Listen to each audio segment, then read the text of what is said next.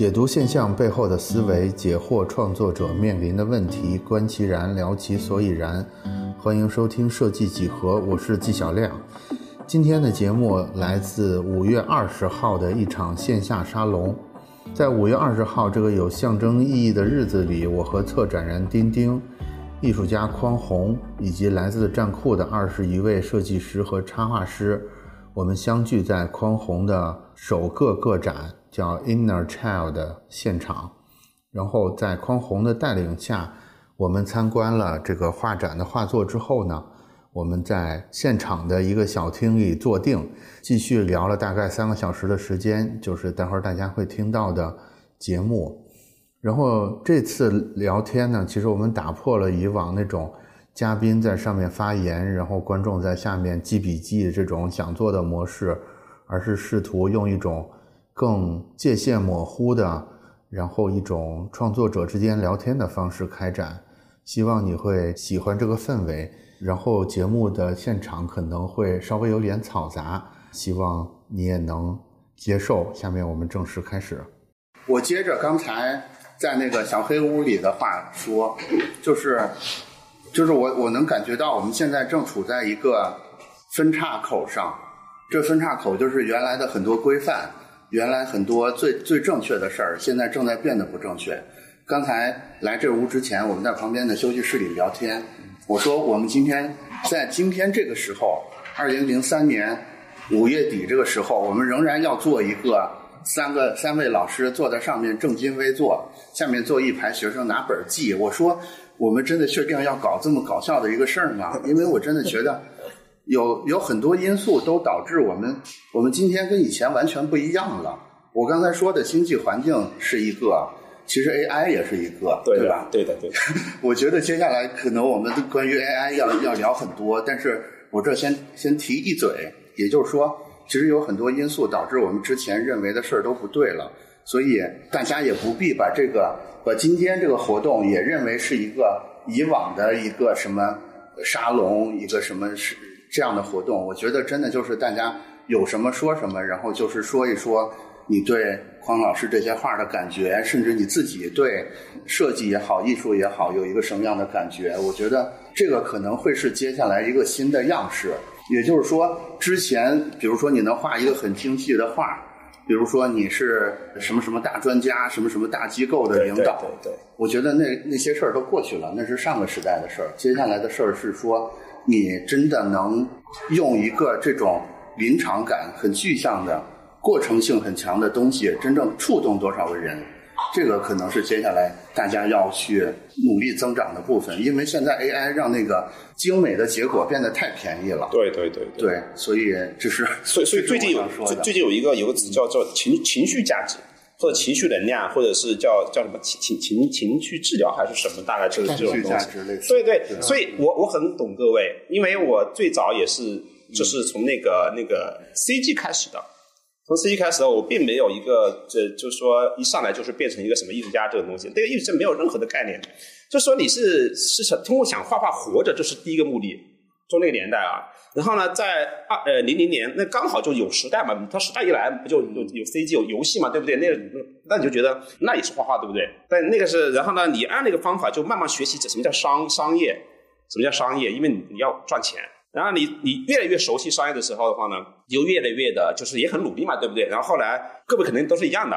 那后来就就被腾讯就看上了那个时候，然后那个时候就很多 offer，就是比如说国外很多 offer 之类的。那游戏公司那个游戏就是红利嘛，特别厉害。嗯。然后你你在你在腾讯里面，你也可以看到你自己的地位和状态都特别好。嗯。就产生怀疑了，就你画画就很熟练。就说的不好听一点，就是腾讯如果我我在里面美术专家嘛，我可能一下午啊就可以把他们一周的那个量做完，我天天在那里睡觉，你知道吗？大家如果不知道康老师之前画。画 CG 的时候的那那个别别别别别不要不要不用不让说是吗？不不用说不是，我只说下我的感触，就是当你做到这个商业的顶峰的时候，就是你你你被就是很多人有 offer 提的时候，就我就会产生怀疑，就是我画的价值是取悦谁？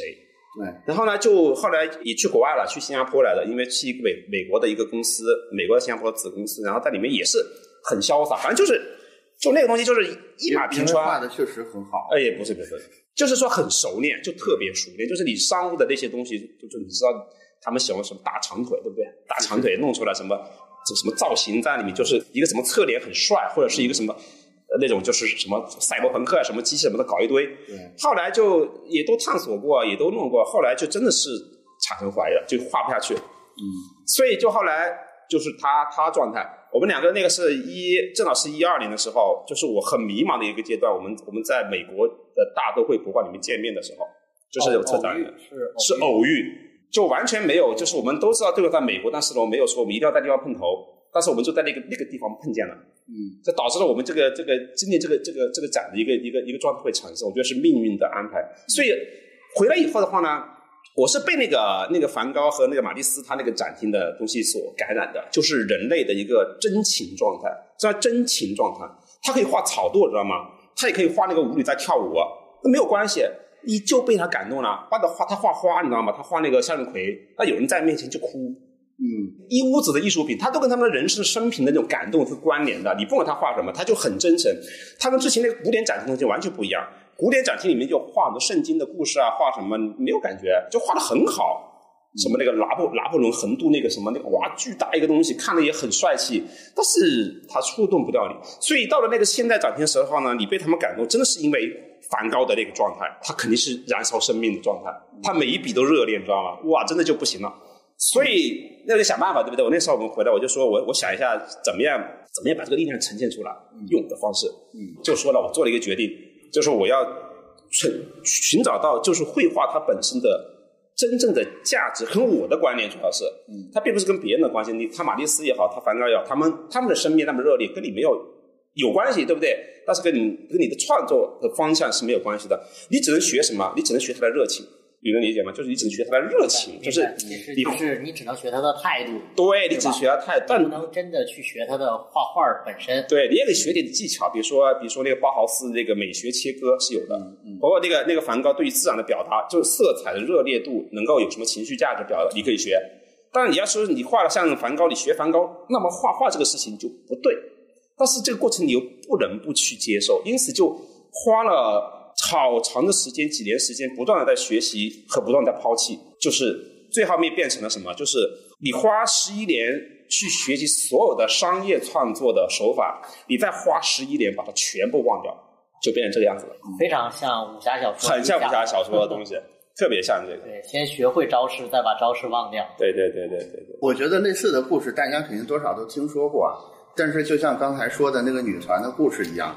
其实科吧都是这老科，就是任何人聊不出什么全新的内容来。但是如果你真的经历过这个事儿，我我觉得这个信息量是不一样的。咱们回到画画上也是一样，就是就是你画的时候脑子里在想什么？你想的是我能尽快完稿拿到这笔稿费，或者说我很帅，我是世界上最牛逼的插画师，还是我真的在用这个方法去提问，去试图追问某个东西？你可能最后表述出来都是我在努力画画，但是我觉得这里边的信息量完对别人的触动是完全完全不一样。那丁老师来，反正他他我就兄弟啊，真的就是我们从那个呃大德博物馆见面的时候，因为我们这也是商务商商务合作的关系。在在那个之前，大概零六年我们就认识了，就是在他讲他在。做那个商业美术、做游戏美术比较成功的时候，嗯，然后呢，我们正好也去做一个，其实季老师也知道，我们也是做社区、做平台开始的，然后也做一个这种 CG 的艺术社区，然后呢，就会去想结识嘛这些业内最好的这些画家，然后在那个时候就认识了，所以也也会完全是算见证匡宏他从商业的领域很成功的一个状态。然后呢，再怎么样去想转到一个真正的能够自我表达，或者说一种自洽。我们老现在讲啊，自洽，我觉得这个词儿就是可能就是刚才季老师讲，现在这个时代，嗯，由于时代的不确定性，给大家都造成了很多的内内在的一些压力，嗯，那么呢，就是说自洽这个词儿呢，现在也就经常被提起。是，其实匡宏他讲他整个这个绘画探索的这么一个过程呢，我觉得也可能这个点啊，对对其他的在座的各位或者其他人也有一点点的借鉴的意义，就是他通过这个过程完成了一个自洽的一个过程。他讲呢，他在去到大都会的时候，被这些当代艺术的大师们的作品感动了，他也特别希望能够把自己内心对于。那种生活对于其他的个体的一些热爱，包括自己内心的一些情感，很直白的表达出来。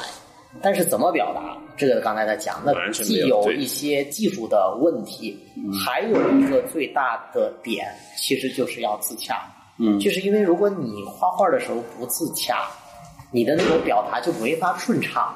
其实这个可能也是一种艺术啊，现在讲艺术和做商业美术一个差别，或者说一个，对你不能老喜欢甲方在说你你这东西要怎么改，是吧。对，其实其实其实不光是甲方，我觉得就是讲刚才，如果你更多的考虑到你作品别人的观点，是吧？包括整个艺术也有它的潮流嘛啊，谁的画卖的贵？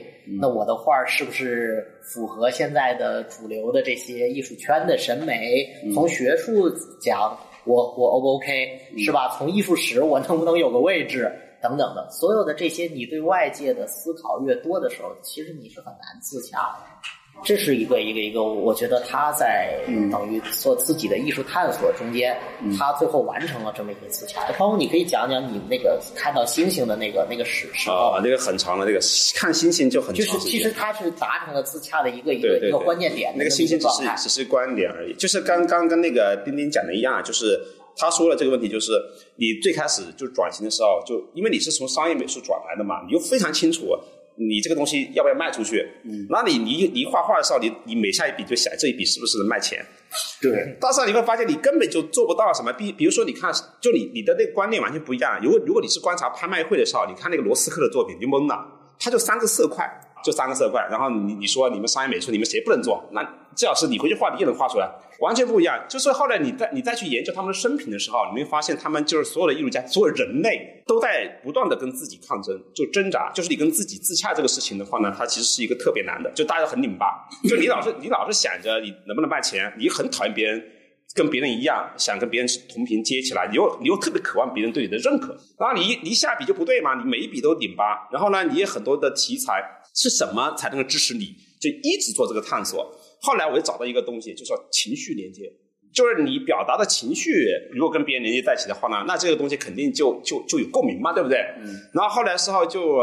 到到了大概六七年以后，就是技法这东西慢慢就成熟起来了，很多媒介、油画、丙烯还有综合综合材料就熟练起来了。但是呢，你怎么样把这个搭建成情绪的价值？那个时候就画了一个众生相，对不对？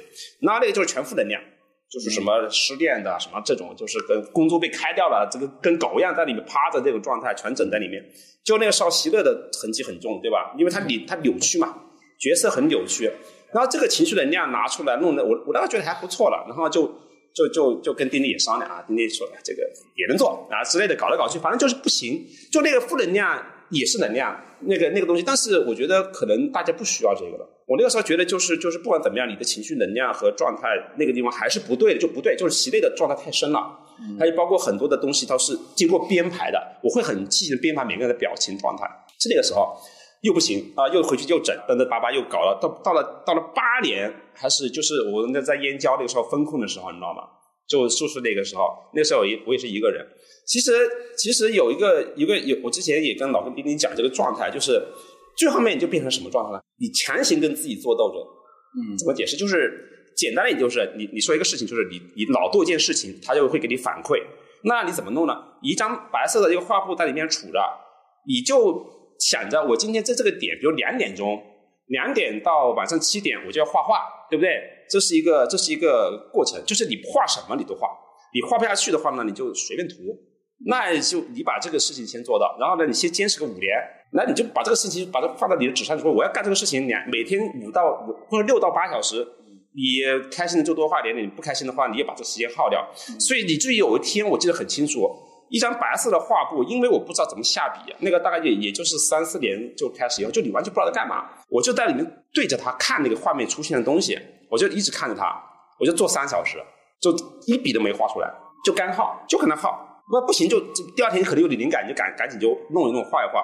所以这个事情一直延续到八年还是九年的一天，就是我在燕郊那个时候，一天一天下午，就是那个时候，就是很有意思，就是你描述一个人的情绪状态啊，就是你下楼去散步，然后呢，那个时候被封小区被封控起来了，你也出不去，一个人在里面走来走去，就突然一抬头看到天上有个星星，对啊，他就在里面站杵着，然后你就觉得一阵风冲过来，你就你就自洽了。就你可以解释，哎，其实人生挺好的。嗯，你看我，我会我会画那么多多年的画，我现在还在画，就很舒服的感觉。从那一天开始，慢慢的我就开始发现，所有的技巧和想法，只要在画画的时候，它都消失了。你你不需要再想技法了，你也不需要再考虑所谓所谓所谓，就是我说的玄一点啊，学会点，就有一个真我在在告诉你你该怎么做，你。不需要费太大力气去寻找它，它就在指引你。你们看看现在所有的这个画里面，所以每每一笔，它都没有一个所谓的计划在里面。就是我从开始画一个角色到它里面会出现什么东西，后来都不受我控制。但是呢，你又和它形成一种就是情感的一种交一一种一种连接，就是你你的颜料在下面铺着，很多材料在上面铺着，他们会有他们的方式在上面点亮，在那个画面里面出现他们的位置，那个形象也好，那些。之前的所有的这种图形、图形还有寓意，纸船呀、那个鸭子呀，或者是那个蘑菇呀，或者是什么？但是你你在画之前的时候，它只有一个隐隐、隐隐约约的一个影子在里面。当你去跟它去做关联的时候的话，它就在里面会各自点亮自己的位置，所以就变成了就是刚刚丁丁说的自洽，就是你觉得你只要在画画，你会被治愈。那其实外边的事情，真的那个时候真的哀嚎遍野，你知道吗？就你你老是你只要是脱离这个画画状态，你看那个看新闻就是。对吧？是疫情疫情封控的时候最厉害的那个阶段。所以有时候发现这个世世界很公平，真的。我感觉我我觉得可以用另一个词来形容这个东西，就是就是我最近特别喜欢的一个词，嗯，叫涌现。涌现。对，涌现是什么意思啊？我觉得刚才就是匡老师形容的这件事儿，完完全全就是一个涌现的过程。就是为什么它这么重要啊？我我认为它是第三种运用我们智能的方式。第一种可能是归纳法，就是我们中国人比较擅长的，就是总结经验教训。第二种是所谓的演绎法，就是哲学西方哲科那一套演绎法。我觉得第三种就是刚才说的这个涌现法，就是你也不知道怎么回事儿，它突然之间就从没有秩序里边生长出来了一种超级秩序，超级秩序，它就超级到把之前所有的混沌都解释通了。对，但是它没有长出来之前，它就是一团混沌。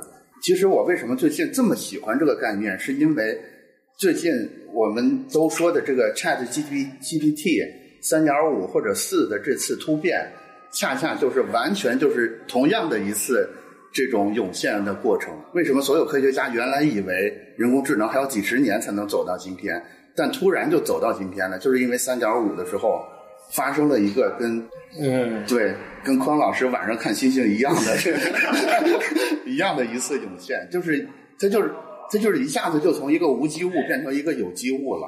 接下来发生的事儿都是那么的，对对对，它也经过很长时间一个一个组合，对对对。我觉得可能我我不知道我不知道在座的在座的各位有没有体会过这种感觉，但是我能确定的是一点，就是所有对艺术或者对设计上瘾的人，一定是对这种感觉的上瘾。如果你你感觉你不是特别喜欢设计的话，几乎肯定是你没有尝过这个感觉，以及反过来，如果你你感觉自己特别喜欢做艺术或者做设计的话，你一定在某个时刻，你可能涌现出来是个小东西啊，不像这个这么大，不像 Chat GPT 那么大，但是你一定有这种涌现感，就是那种快感，我觉得。难以言喻。对，您说是灵感吧？就是就大你会对我们之前会用灵感来，说灵感来形容。就大凡甲方给你一个一个所谓的一个提案的话，他也是需要你以灵感托底嘛。对不对？你不能说我做的特别规范，你一定要跟别人不一样。那是你的，你设计的一个这种，就你的标志性的东西，对不对？你设计师就是你的一个名片嘛，对不对？你需要你自己独特的一个理解啊，或者是一些一些也是关联点嘛，对不对？关联点，所以我觉得这个挺挺重要的。商业，但是这个商业商业美术现在就是，如果是大众的东西啊，就如果你面面向那个就是普通的审美人群的一些东西的话，它真的被算的很死。啊，就是被算得很死，所以只有只有那种更高规格的那种就是设计人才，可能才会有一点点余地，就是你你可以用你的这种完全巧妙的方式去吸引到你的客户，嗯，或者是你完全是你的一个独到的一个见解，或者是你的标志性的东西，别人模仿不来，就你创意别人模仿不来的，嗯，我觉得是这样。但是在就就我而言啊，我感觉就是我们之前那个游戏领域的，还有就是包括一些一些广告领域的东西，它确实在，因为它图库太大了，主要是，所以它能够很算比较精准的解决，就是中下层的那一部分那那种那种东西。所以你拿到拿过来修改或者怎样的话，可能是有的。是，就是存在一些归纳法。做出来归纳法，还有一个，其实原来绘绘画，尤其中国绘画有有一个有一句话叫“画在画外”。嗯，其实我觉得现在这句话呢，用在 AI 时代也特别的恰当。嗯，就是只不过原来呢，因为你要先把画内的事儿解决了，你才有资格去谈画外的事儿，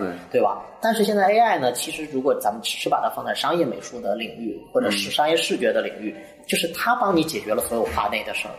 那你你确实应该更多的思考的是画外的事儿，对对吧？就说我我我我是觉得啊，AI 它绝对是一个颠覆式的一种变革出现，它这种东西呢，又像季老师刚才您说的，它是一种涌现的状态出现的，它的出现速度又非常快，所以呢，这个对所有的从业者，包括所有的这个行业的相关人，就会有一种措手不及的东西。但我是觉得呢，嗯，它。其实也没有那么的，就是不可想象。它跟历史上的很多的发明和一些变革其实是一样的。嗯。那么呢，我觉得首先第一呢，就是说我们要有一个好的心态去面对它。就反正站在我的角度是这样想啊，就说首先你你去拒绝它或者抗拒它是没有任何意义的，对吧？这个东西它是一个必然性的大的浪潮。就包括您刚才说的，现在整个的社会的大环境的问题，这个东西你你去抗拒它没有没有没有意义嘛，对吧？你只能去接受它。接受它的时候呢，我是觉得它重构了整个的这种视觉创作者的价值体系，嗯，并不是让所有的创作者没有价值，只不过你的价值的体现方式有一个巨大的改变。那怎么讲呢？我觉得它。是好事也是坏事，嗯，这个没有办法，因为可能站在对不同的人来讲，那比如说对于一些创作者，可能他原来的实现能力偏差，对吧？但他的创意能力很强，嗯，包括他有很强的一些探索的精神，或者他有一个更强的一个综合的一些能力的人，那可能我现在有了一个更棒的一个工具。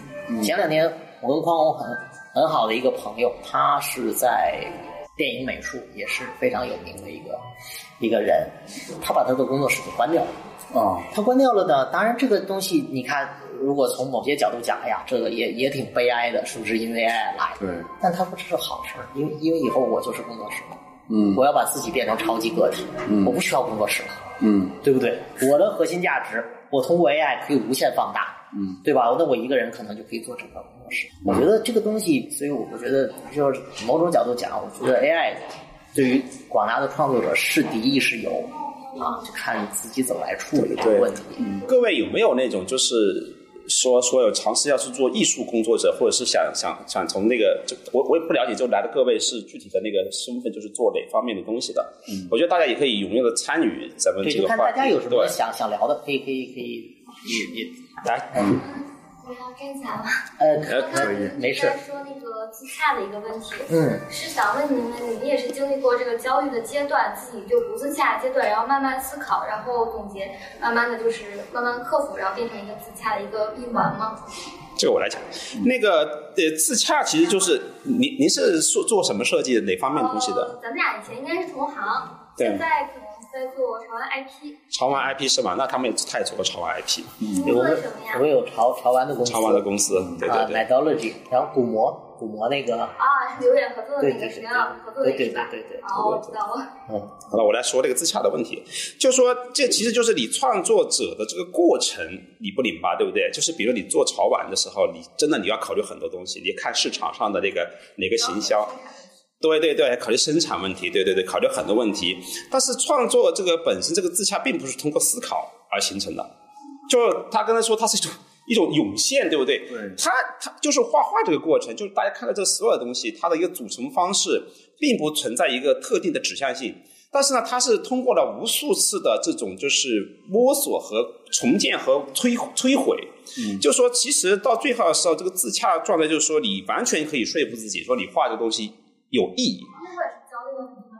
很长很长，非常长。焦虑的点击量啊，你的转发量啊，会焦虑这些事情。对对，咱咱们领域可能现在我转领域，我就有这种很，后来就不焦虑了。这之前的时候，我也特别的，我我是也是最早是因为我也在社交媒体上面，之前也在国外什么也蛮有名的。对你你最早时候很在意这个东西，但是做当代以后做这个艺术品的话的话，你就必须知道你要关闭这个频道，而且是强行关闭。所以后来就变成了我发任何东西我都不看任何人对我的。就它会形成一种特别强力的一种一种习惯，到我现在也是，我微信上面几千条我都不看的，但我也发，就我所有的感受我都发，我从来不看任何人对我的任何评价，到现在都是真的。所以就是这个东西也是你的自状态，就是你跟自己去斗争的时候，就你怎么样达到自洽，怎么样达到自洽的话，就是你很少就就不要听太多别别人的声音，但是。对，但是你要做产品就完全不行。你做产品的话，你是百分之百必须必须跟他们做关联的。这个东西就是一个外号的状态，就是你永远都都跟你的客户在做一些无形的斗争。你你不要是你你并不说你要买这个东西，你不你不说我们我做什么你要买，你是在揣摩他当时的状态，在什么环境之下他会产生这种你的这个购买力也好什么。也是连接，对，而且你做产品的话，很多时候你是有自主权的，因为你不像那个之前做商单，他还告诉你就明确画什么一个内容，你这样你还是有自主权。所以当时那个潮流起来，导致很多都都所有我我认识好多那个游戏设计师和那个什么都全都卷到这个里面来了，它有一波热潮嘛。但后来，今天是大家都拼命找设计师去。占一个市场，觉得只要我就是矿矿马特的资本故事。对对对，那丁丁可以说一下为什么这个这个行业的这个走向这几天这几年？这个倒也不是，我觉得其实这也很简单啊。首先，这个行业没有资本，包括可能很多从业者想象的那么高的天花板，这是我觉得真的。我我我虽然我非常早，我零五年就做过一些。这种玩具类的产品，但是可能是偏那种雕像的，不是现在所谓的对对什么魔兽啊什么的那些东西的啊。那么呢，那会儿市场就非常非常小，包括在胖马特做之前呢，潮流的这种玩具在国外已经有十多年的一个历史了，他们一直是一个很小众的一个状态。现在呢，这几年呢，国内这种风生水起的发展，其实国外他们还是差不多是那样。但是我们觉得呢，这个东西，我觉得某种角度讲，其实这个是一个常态。这个也符合刚才季老师您说的那个，就是说我们其实很多时候把一些某个阶段的那种狂欢、那种热闹当成了一种常态了。对，但其实它不是常态，它是不正常的。那反而现在呢，这个市场，你说它现在似乎，呃，我觉得就或者说现在是一个更健康的状态，更正常的对，更正常的状态。对，很多公司来找你说，我想买你的 IP，就是会有很其实你你说咱们自己做设计师啊，咱们自己在做这个事情。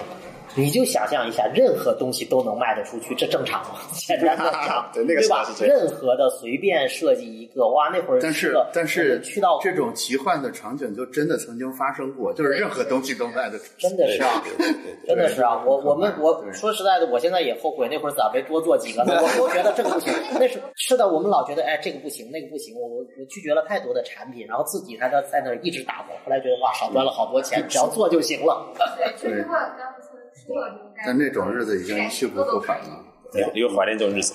还有一个就是，我觉得，所以有的时候也也蛮公平的，就是你太容易获得了成功的，其实。其实那个东西有人想，我配吗？我会这样想。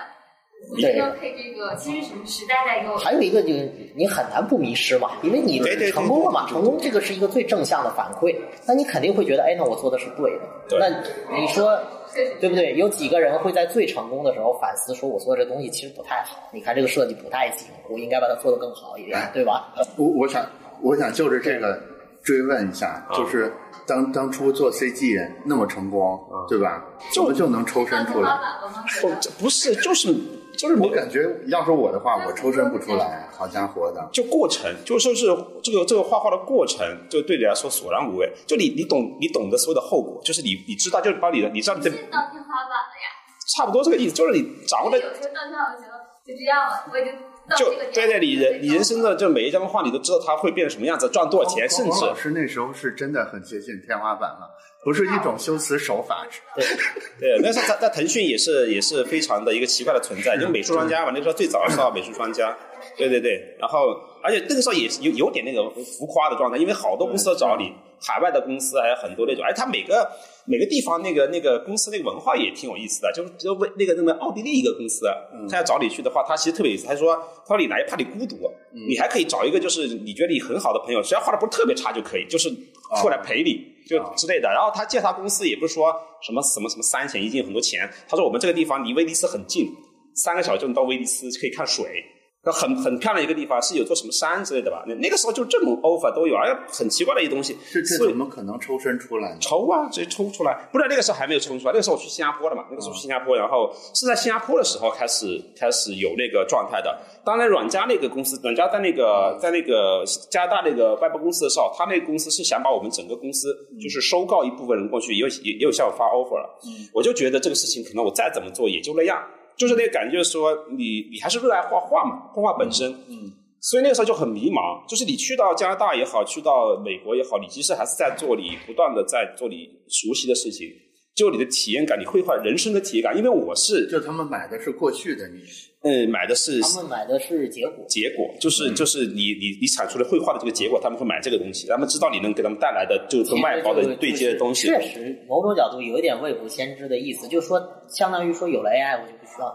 其实那个时候肯定那个时候虽然没有想过这个，那时候没想过这个，那也没想过，只是一个纯粹的一个本能驱动。因为我是觉得我的，就是我在腾讯里面也是一样的，就是你你完全可以就是做到一个很轻松状态去达到他们的预期嘛，就是你也不用太太太苛刻自己，然后大家都很尊敬你这样的。但是你觉得这个事情有问题，有什么问题你知道吗？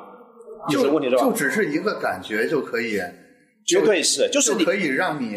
把自己发配到郊区的一个屋子里，自己一个人面对着一个白墙。对，因为因为只是一个感觉，我觉得不是不是就就是就是被电打了，就是就在那个大都会博物馆里面那个时候，我就是说真的，就你被电电打了，就是上帝告诉你，你现在已经是要成为另外一个。所以大都会博物馆是个很重要的事情，特别重要，就是那是个节点。就我回来以后，我就开始要要要扫清所有的那个障碍。可以啊。是因为就是你已经实现了经济的自由，所以才会没有没有谁会经济自由的，真的。因为因为我才经济自由之后，我才会去想说，我不在意别人喜不喜欢我的图，我自己喜欢是最重要的。那要是这么简单，那没有没有没有没有 没有，因为因为足够有钱才会不不不不，经经济经济自由这个词，它是一个感觉是能挣会花的状态，当时啊，对，所以也没留下很多钱。焦虑的这个对呀，分享一下。呃，就是真的是一种召唤，我觉得，我感觉那只能用召唤来说了，对不对？因为完全没有什么经济自由的一个概念，就是说你这个事情一定要去做，你你不能等到。哎，我之前有一个特别特别呃有意思的事情，就是那个腾讯的一个美术总监啊，他美术总监他其实之前是那个很有热情的一个人，长得跟你有点像。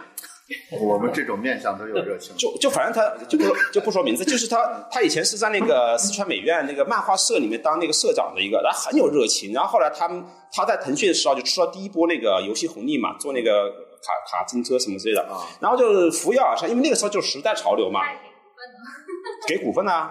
就是那个时候，他我我记得特别深刻，就是他跟我说一个事情，他说他也是跟你这样子想的，他之前特别喜欢画画嘛，然后他他去了那个地方，从一个小美术做到了一个很就是在主美或者制作人，然后呢后来就很多钱，对不对？那个钱就是他他是自由了是吧？自由，但是他就说一个事情，他说啊，你看我今天就特别想找回一点点就是当初的状态，然后他就把那个他那时候还是 Photoshop 对不对？然后要打开一个很很庄重的把一个那个画板和一个什么东西拿出来，然后开始画画。画几笔，发现自己完全不会画画。只要你画任何一笔，你脑子里面出现的东西都是今天公司开什么会啊，什么这个东西，而且你没法脱身，主要是。嗯。所以反正就是他自己说这个事情，说他他当时想的是这样的：当我经济自由以后，我一定要去画画。哦，那是因为他停顿了，如果你今天一直在画的话，其实会还好。那你跟他说呀。直接上去的。对对对对，不停顿就赚不到这么多钱，然后越赚钱越多。现在现在钱已经就是这知道吧？就跑车随便换，然后什么什么之类的。因为他做做腾讯那个制作人嘛，现在是。对啊，但是就是说你要想找回这个画画状态，是绝对是一去不返的。就他这个命题，可能是说你，而我就是说，我觉得我能够支撑起一个探索过程，可能三年五年，我也不知道多长，问题是对不对？但是你想想，这是这是另外一个难点，就是。其实你不确认你你自己能找到那颗星星，因为你不知道，你不知道星星在哪里，而且现实也确实卡住了很多年，卡住了很多年。但是你又是就简单说，就是你你你要自己选的路自己走完，就是没有回头路，就是你学会切断所有的后援，这个东西就是对我来说简不简单？老师你也太有勇气了，就没有没有就召唤召唤，这个是这个绝对是绝对是一个就是真的是人家。大都会保管大师就告诉你这个话，你都多多少年前就埋下一个笔，就是有个人在这里看这个画，一会被电打住，你知道吧？然后呢，就完成这种人生的这种转变。对啊，所以那个时候我也碰到他，也是挺挺神奇的，在里面就是完全是一些，我觉得好多时候命运的改变就是一瞬间，但是呢，这个使命感的话，可能一直都在你的身体里面，因为画画的人。还有喜欢音乐的人，或者是喜欢小小说的人，他们天生就对这个东西敏感。就你写商业的那个网文也好，你写什么小说也好，你总在不断的在找寻这个跟自己最契合的这个连接点。嗯，无数的连接点，不管是你是在在写什么小说，或者是写网文小说，你写网文小说可能赚很多钱，也是为了以后能够写一部特别厉害的小说。我觉得这种使命感是都存在的，只是我们跟这个社会的这种共存感呀，它有点剥离，是因为时代的变化跟我们自身的那种需求很多时候是割裂的。你很难找到这种关键的连接点，比如说这个这个这个服务器的那个这个服务器的那个价值观会告诉你什么是成功和什么是正确，那你就会老是被他贴住，对吧？你你跟他们卷呀，很多赛道它都都这样的，哪个东西赚钱，哪个风口马上占据一批风口，对不对？嗯，你炒碗也是一样的，它是在风口起来的时候，你是当第一批还是，第二批，因为发现自己如果你不不跟到第三批的话，你可能就被刷下去了。但是呢，要你抓到，对不对？所以，对啊，反正就是说，这个事情就是说，你说的这个这个经济方面的事情的话呢，就是当你完成自洽的话呢，就是其实是不是很重要？因为它过程给你的反馈太多了，就这个过程给你的那种精神力量和这种有点像搞支撑吗？有支撑吗？它可能不算支撑，它就是它就是让你在这个过程中非常开心。就是我画画画这些画，我跟他达成一个就是涌现的时候，他给你所有的东西都是一种关联，就是你画的所有东西都正确，你画的每笔都很好看。你觉得超好看，然后呢？你觉得这个情绪点点点，你很你你会被自己感动，或者是怎么之类的。那如果有这个过程的话呢？其实你这个你就可以一直做，一直画下去了。那外部的事情是外部的事情，那你一直考虑外部的事情的话呢，你就没法跟这个涌现的自己达成一个共识，是这样子。嗯，就是精精神和和物质总有一个要受苦，总要要受孤独，总要一个受，总有一个要享受。两个都享受是比较难的。你要你要学会做做隔离，特别是说艺什么叫艺术工作者？这个艺术这个词以前也不是很理解。对啊，真的，它其实是人类的一些底层的情感连接，其实是。哎，我我猜一下啊，就是当时你在大都会和你拿住的那个东西，会不会是这么一个东西？就是你希望有一天，比如说，比如说在新片的这个展上，也有一个。另一个版本的匡宏走到了你的某幅画前，就像你在大大都会博物馆被拿住了一样，被你的画拿住了。然后这个人决定，我也是这样的。我也要找一个空白的屋子，我也要找到我自己的那个。一定是这样的，一定是。他他他他不是一种不是种期望，我觉得就人的那种情感，就艺术，它这种产生那种情感情感连接是特别单纯的。就咱们在在聊天随便聊啊，或者是你跟别人去聊项目，那就很紧巴，对不对？你要甲方需要知道什么，你就是这种，哎，对对对，你说的都对。对，对艺术不需要，艺术你爸爸突然不笑了。对，对对，怎么回事？是是是是是，反正就就你很轻松嘛，主要是就是他这个他这个艺术这个这个圈层，就是你的真实的自己，你摆在面前跟别人交的时候，其实你没什么负担。所所以说，那个女团妹妹，包括那个大叔，他们完成了这种关联，他并不是说我要赶着他去画画。嗯，不是的，他只是在里面找到人生中的一瞬间那个那个画面，嗯，他很真诚那个画面和他那种很难以言喻的那种关联，嗯，这个对我说太重要了，真的，对我所以说我觉得这种这种体验感呢，是之前我们没有做展之前，或者是天天跟自己在屋里面去去斗争这个东西是没有达到关联性的，所以当当你们在这个画里面，因为每个人的状态是不一样的嘛，就大家这个经历也不一样嘛，所以说看季老师他有女儿的画，他看到那幅画的时候，他的关联点跟那个大叔有一点点的像。对。但是就是说，这种情感关联的那个那个载体是一个什么状态？所以其实我们说那个潮玩兴起的那个那那个那年，它绝对是有它的一个规律的，就也是小孩子，然后那个那个粉粉嫩的小孩子，然后呢，你也知道就是他的用户群在一个什么地方，他们是需要什么样的关怀，这需要这种东西的一个陪伴，都是都是有这种这种状态。对我听那个泡马特的王宁说，他们也是有一个特别狂热的这个粉丝，就是买了几百万那个他们那个 Molly，嗯，原因就是因为。他觉得莫莉很像他女儿，然后小时候他们关系特别好，但是现在他女儿跟他已经不说话了，所以他就不停的买茉莉来补偿自己。对，我觉得是的，艺术是有这种，但是但是艺术家创作的时候没想这么多，对吧？也想也想也想，嗯。但是就是说，如果你你你出现出出现那个所谓的涌现状态的时候的话呢，它其实就是你被召唤了嘛。对，就这个时候特别神奇，就是就是它出现的每个画面，它就会自己自自动跳出来。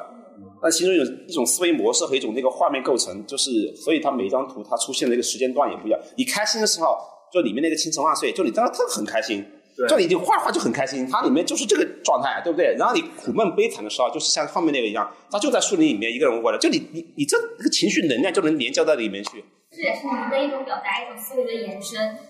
就是会关联起来，就是肯定是一种一种思维，就是那个情感的线路。就是你当时感触到的哪部分更强烈？是开心的更强烈，还是孤独的那种更强烈？它其实它都是一种情感关联，它并不存在一个具体的一个。它最上面出现那个画面啊，它那种隐喻什么都是存在的。比如说那个树林很很密，很压得很暗，这个东西可能要经过你无数次的这种，就是关于就是哎。就是那种不断的跟这个画面，跟这个美学，就你你说雾哀这个事情，你到你去到一个山里面，你觉得特别悲伤，嗯，那个雪也压得很低，然后那个天色很暗，你又会产生这种情感关联。那你把这个画面记下来，记下来的时候，你画的时候就是另外一状态，就是你你老是想着那个沉重的雪，还有那个孤独的人在一个角落里面，它其实就产生这种画面感了。你在里面，你你这个隐喻和这种能量的这种状态是有关联的。嗯，不断的训练以后的话呢，你就会有脑袋里不断会染产生这种，就包括咱们说这个外面世界的碎片，就是破碎的这种这种这种洪流，对吧？你说洪流对不对？所以里面很多的很多的洪流，所以洪流这个词就是说我们时代的这种进步的状态里面，它卷它卷了很多东西在里面，它掺杂了无数的这种。变化和无数的那种碎片，它很丰富，它很彩色嘛，很丰富，以及你没有办法理解，你没办法理解。而且我发现，就是我特我特别难，就是包括咱们说那个 AI 这个事情，我完全不 care，就是我是没有任何感觉。就大家如果给我发什么 AI 又升级了这种什么 GPT 在问问题，完全不知道他们在干嘛，我也不关心这个。就是艺术家最有最有意思一点，就是如果你你完成的就是你跟人类的情感关联的话呢，科技的发展也好，包括这个外面的世界怎么变化也好，你只要在你的创造环境里面窝着，你就能完成自洽和自我救赎，那这个状态就挺好的。嗯，对啊，所以会画很多画出来。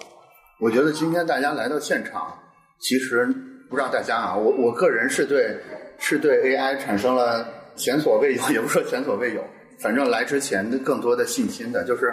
我看每一张画，就是你站在你站在这个具体的这个画面前，你能发现它的信息量，并不是你在网上看一张图片，或者是一个多么多么高精的摄影能能给你的，里边是有非常丰富的信息量的。我嗯。这个东西我觉得是 AI 完全没有办法复现出来的，我自己都复制不了，主要是，我自己都控制不了，AI 怎么能弄？是那主要是它那个颜料浓度啊，还有就是那种东西，它它你每一笔，它那个它的材料之间所产生那种就不确定性，是一个特别有意思的事情。还有就是方红也老说一个词法则，法则就是说现在 AI 它其实是基于一种法则或者说算法来完成的一个图像的一个东西。但是宽宏的这种法则，它有很多人的潜意识的部分、情感底层的部分，这个是你现在没有办法用数字的算法去体现的。嗯，因为因为因为简单说，这个部分可能连用语言来体现都不能体现。对，那你怎么能够让机器传达到机器的部分呢？嗯，它完全是人人类情感的一种直通的一种连接的方式。对，它又柔和了，当然它要要落在画布上，肯定是柔和了一些。实现层面美学的一些部分，但它是一个很复杂的，这个就是很难，AI 你是难难以替代的。是的，所有 AI 能替代的，基本上应该说还是能够被理性归纳总结的所有的层面。嗯，只要超脱了这个层面的东西，我觉得 AI 都是。其实还有另外一个点，就是这些艺术作品的伟大，有百分之八九十来自于艺术家的伟大，就是没错，就是艺术家本人的故事，本人的这种对这件事情的陈述。其实是艺术作品构成里边非常重要的一块，说的特所以刚才让 您对方红老师带着大家亲口说一遍，有可能有很多话说不出来，但是那个停顿、那个说不出来里边，其实也有大家能感受到的东西。是的，对，是的，嗯，就是艺术家他的一个生活状态，AI 肯定是没有人格的嘛。没错，对他一旦没有人格，他模拟他模拟人格，他也有他模拟人格，他模拟那种，就大家会觉得这个事情是我我们是很难把感情寄托在一个大型语言模型上面对吧？对。那它模拟你去讲故事，它模拟你的情感状态，就你会觉得不真实，但他还是模拟出来的。就是反正，但是就就为什么我就是老老是说这个情感能量它的来源，就是包括你为什么知道梵高的画伟大，你肯定不能看图片嘛。对。对，你看图片的话，你觉得我也能画，全这种感觉的。就是如果你不懂，就是没有懂这个艺术它所存在的这那种热情，它所传达的这个人的故事，那它其实这个作作品对他而言就是七千万之类的一个东西。他不能理解，就是为什么这个东西能够，他完全在外面嘛，对不对？是。所以你必须在在那个特定的场景和情景之下，你愿意，你愿意把这个数字抛开，就你去把这个东西弄开，然后呢，你再跟这个作品去做关联的时候，你就会有直观的情感共鸣，或者是你能够愿意从艺术家的角度，或者是从色彩的角度，或者从你的人生故事去跟他做做关联，你会产生产生深度关联。所以人类都其实都渴望关联嘛，就是我们聊天不要那么泛泛，我们老是聊商业稿子，搞来搞去，对不对？很疲劳，对吧？你要是聊正向的精神状态，你只聊情感状态，聊一些你的孤独状态，聊一些你让你感动的故事，你可以一直说。大家都有表，大家都有倾诉欲和表达欲，其实就是。但是艺术它是它这个载体就在我们提供的是什么？提供一个真实自我的空间给你。嗯。就是我们大家都很真诚，你在在一个在一个这种背景之下的话呢，因为其实我是确实经过了这个阶段的。经过这个很长这个孤独和自洽的阶段，所以其实我就很容易告诉你这个真实是什么东西。就反正我就这样，对啊，我告诉你们我们这个都怎么来的，反正都是点点滴滴的，包括就是而且很玄妙，有点像玄学，就是要感动这个女团女团妹妹那个感感觉，我没见过，主要知道吧？嗯，我就没见我，就为什么会有别人人家会有这样的状态呢？他就快哭了，我说是，嗯，他真的就那个情感，他很真实，主要特别真实。我以前我觉得我看这个故事，我如果我是站局外看啊，他们有在拍摄，你知道吗？他拍这个东西，我们在那边站站了大概有八分钟时间，我们感觉就是一分钟，啊，很短，那个时间线很模糊，但这种人生体验就特别有有意思，嗯，就包括你们各位也是，你们创造就是你们自己作品的时候，你们也会觉得，如果时间很长就很痛苦，做商业稿子的时候就觉得特别痛苦，是因为可能可能跟你的这个契机和你的创造动机还有这个不同频嘛，对不对？你要去做别人让你做的事情。后来，如果是是自己创自己画画东西想画的时候，你可能就达到一个心流状态，对不对？你也不 care 大家会不会买或者怎样的话，其实你是很开心的，对不对？你在这个过程中很开心嘛。反正大概率钱包要遭点罪？对，至少在一定是这样的，一定是这样的，一定是这样的。所以，所以反正不知道各位有没有个想法，也想也也想就是靠自己近一点点。我我并不是什么载体啊，因为我们之前也讲过这个自洽的状态。并不仅仅是因为画画，这个打扑克也可以达到这个状态的，就是真的，真的就是反正游戏也可以嘛，就是你在或者你跟你的女儿在一起待着的时候，那种那种状态也是可以的。只是就是说，反正反正就是每个人的那个那个对于这个时间的把控，就是你人生分成很多的段落，你每天需要干什么事情，它是有意义的还是没意义的？它是你需要赚钱的时候，你一样赚钱，你没办法，对不对？你养家也好呀，或者你很多团队要养呀，或者是。你的你的这个网站这么大，你也需要去，真的是没办法。但你可以可一定可能你要花点时间来照顾你的小兴趣，跟你女儿去搞，就是玩玩玩这种就游戏啊什么的，那你就很很舒服嘛，很自洽嘛。或者你喝喝茶，写写小说什么之类的，嗯，留点空给自己。有作为职业人的时刻，也需要有作为人的时刻。作为人的时刻，也有做艺术家的时刻。对，是的。哎，我发现一个有意思的现象啊，男生好像都做的比较偏后，我不知道为什么。我们找一个男生来互动一下吧。你你你找你你来找你这你这是你应该是那个什么？那个那个戴戴白帽子的老师比较醒目。对，来来参与一下话题嘛，对不对？好好好，这个我是看您那个艺术作品之后呢，就是特别有感触。有一个感触就是一下让我感受到了这种莫奈的那种感觉。那种味道，就是能看到您的这种艺术创作，就是像您之前开始说的这个，呃，属于现代艺术品。现代艺术品的话，它是发自您内心当中的一种感受的创作。就是说，它不是那种传统性的、比较真实的那种呃绘画，所以我我特别欣赏您的这种呃作品的这种东西，深深被吸引到。是，的，就就就我我我说一下，就是只有当代艺术家，就是我们都成为不了梵高和莫奈，他们画草垛你也画不了，就是我只能够画这个。就你说你在那个他在里面的时候，他觉得就像当今的社会现象，就一定是这样子。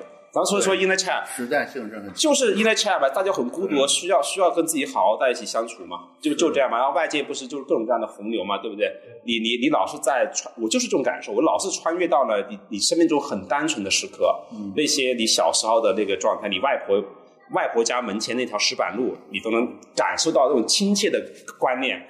表现时的话呢，外部的状态真的是你，就是你也用一些隐喻的方法去去去描绘它那种流动的波动的能量极其强大的，想把你吞噬和卷曲在里面的这种状态。所以你闭着眼睛就是有点逃避的。那其实我就是这种状态的，那我是逃避的，那我就不看嘛。就你你那个 Chat GPT AI 出来，他们给我发东西，我就不看嘛，我也没有短视频的平台，我没有的。就你简单说，就是这是我的方法。你跟自己在一起相处啊，用什么样的方式度过这个年代？你肯定会恐慌的。就是我只要跳到这个，我只要从这个心流状态就跳出来，我就恐慌，肯定是一样的。就是如果你作品不卖钱啊，你展览没开起来啊，或者是是以后的一些，你百分之百会有这种感触。但是就是丁老师可以帮你赚钱，那 肯定的。而且我需要，我更需要他有时候就是承担外部的这一半压力的这个东西，对对对。所以说，您您是做做做什么？我是我是那个做品牌设计这块商业设计，我干了十多年了，十四年。然后平时我我也有画一些艺术创作这种，所以我我就偏那个艺术设计这一块儿，艺术设计这一块。然后平时呃，以前我也在那个宋庄这边，然后有时候跟他们做过一次，就是我个人的作品吧。啊，我其实特别欣赏您这个东西，就是您之前有说过一个，就是说。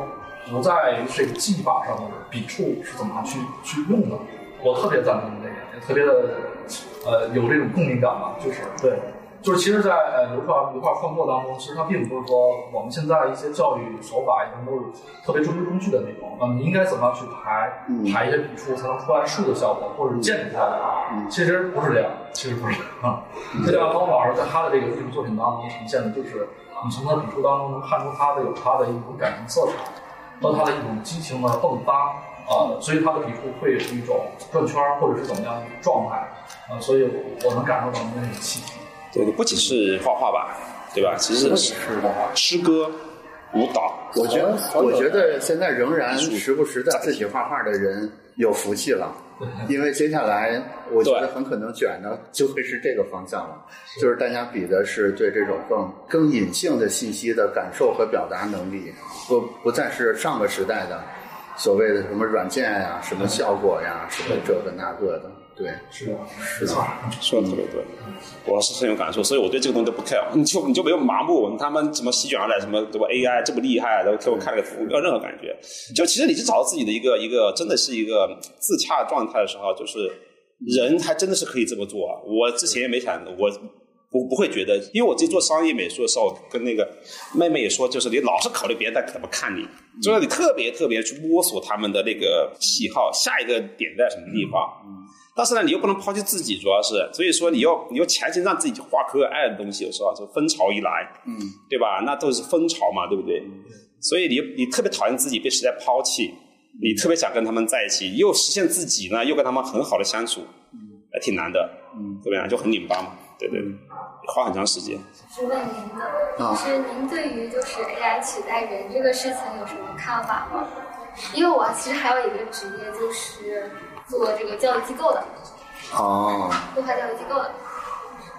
我想听一下您的。怎么说呢？这这事儿，我平时聊这个事儿聊的比较多啊，可能可能线。您也是，就是对感觉感情比较深的这对，可能线头就会比较乱了。但是整体上，我会认为说。我们还是结合今天这个场合来说吧。我觉得，我觉得真的，大家要要从这种实体的画展画展里边，一方面得到信心，就是真正人类画出来的画，站在另一个人类站在他面前的时候的那种力量感是没有是很难模拟出来的。它当然可以模拟出来，但是我愿意相信他是差，他是差了一口气儿的。对，这是第一点。第二点是，我觉得大家一定要尽快的。我相信在座的所有人在某个阶段都画过画，因为我们我们国家的设计教育要就是艺艺术生嘛，肯定肯定都画过画。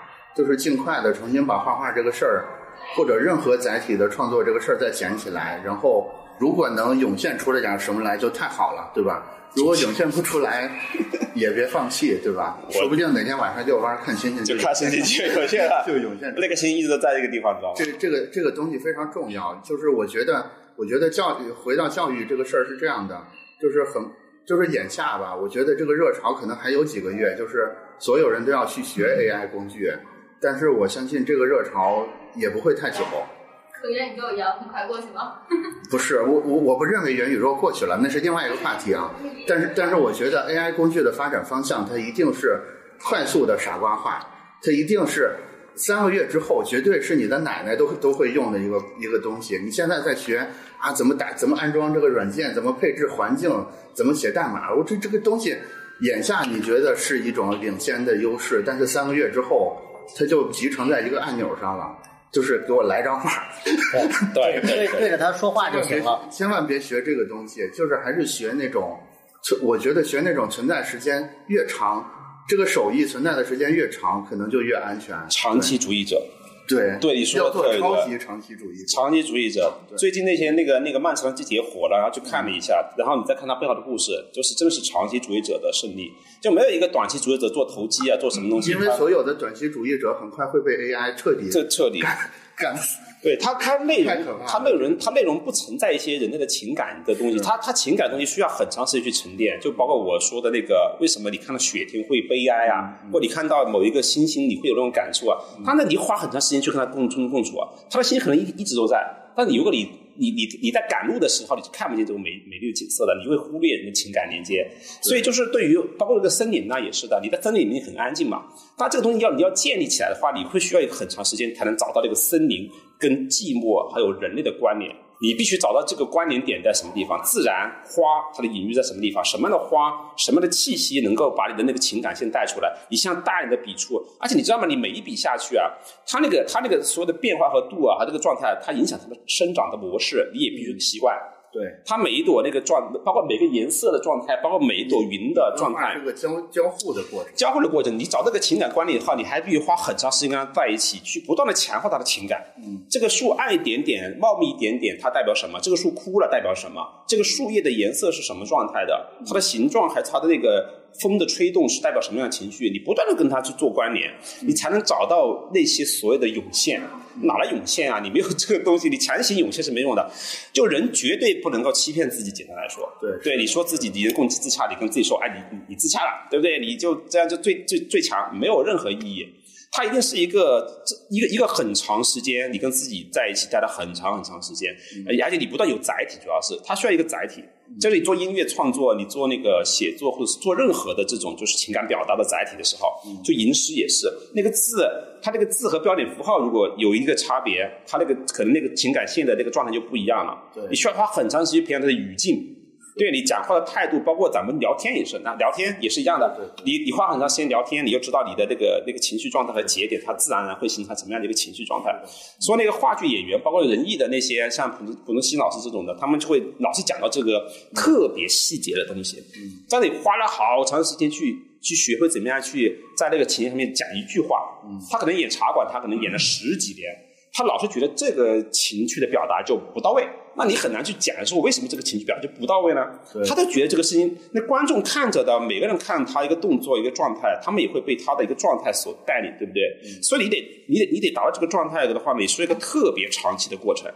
他这种情感观念是一个模，它是一个模拟和熟悉的状态。你每一种技艺和技法，包括这个这个语言平台、绘画平台、音乐平台，所有的情绪浓度，它的节点节拍。这些东西，色彩关联、情绪关联，它都是一个巨大的一个庞大的整体。然后你在里面呢，你你你的身份是什么呢？就是你完成这种情感关联之间的浓度的一个提升，不断的反复的去跟他们在一起，每一个就是新的材料、景观、人的状态，包括那些碎片化的、不碎片化的所有的情绪，你都必须去不断的做这种尝试，最后面就就把全扫掉。但是你之前需要把它一点点一点点的码在一起，最后面就就扫掉了，就自然而然就是这样的。但之前特别拧巴的，很长一段时间就是就说这个，在那个上面就是真的就焦虑，焦虑，特别焦虑。哎，你好，我想我是一个做国画创作。